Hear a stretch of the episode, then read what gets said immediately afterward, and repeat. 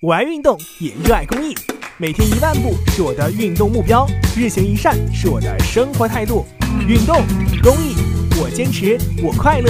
公益题材，乐善人生。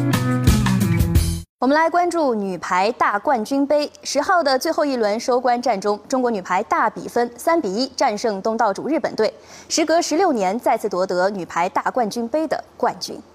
身穿黄色队服的中国女排对阵东道主日本队。此役前，中国女排已经提前锁定了本次女排大冠军杯的冠军。首局比赛，日本队在一传到位的情况下，不断利用快攻得分，并凭借节奏的变化，成功避开了中国队的拦网。而中国队凭借朱婷的发球直接得分和张常宁的强攻得手，一直紧咬比分。当两队战至二十二平时，朱婷在前排连得三分，帮助中国队以二十五比二十二拿下第一局。第二局，中国女排很好控制住了攻传的节奏，朱婷和袁心玥相继建功，中国队一度压制着对手。不过最后的关键时刻，中国队两次拦网失误，以二十四比二十六输掉了第二局，两队总比分战成一比一平。第三局，中国女排加强了发球的力度，不断通过发球得分，一度取得七比三的领先。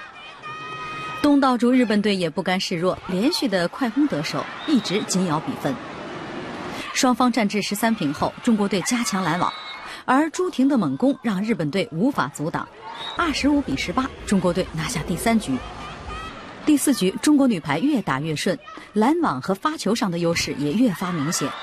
毫无还手之力的日本队，无论是强攻还是快攻，频频哑火。中国队赢下第四局，总比分三比一战胜了日本队。这是中国女排时隔十六年再次夺得女排大冠军杯的冠军。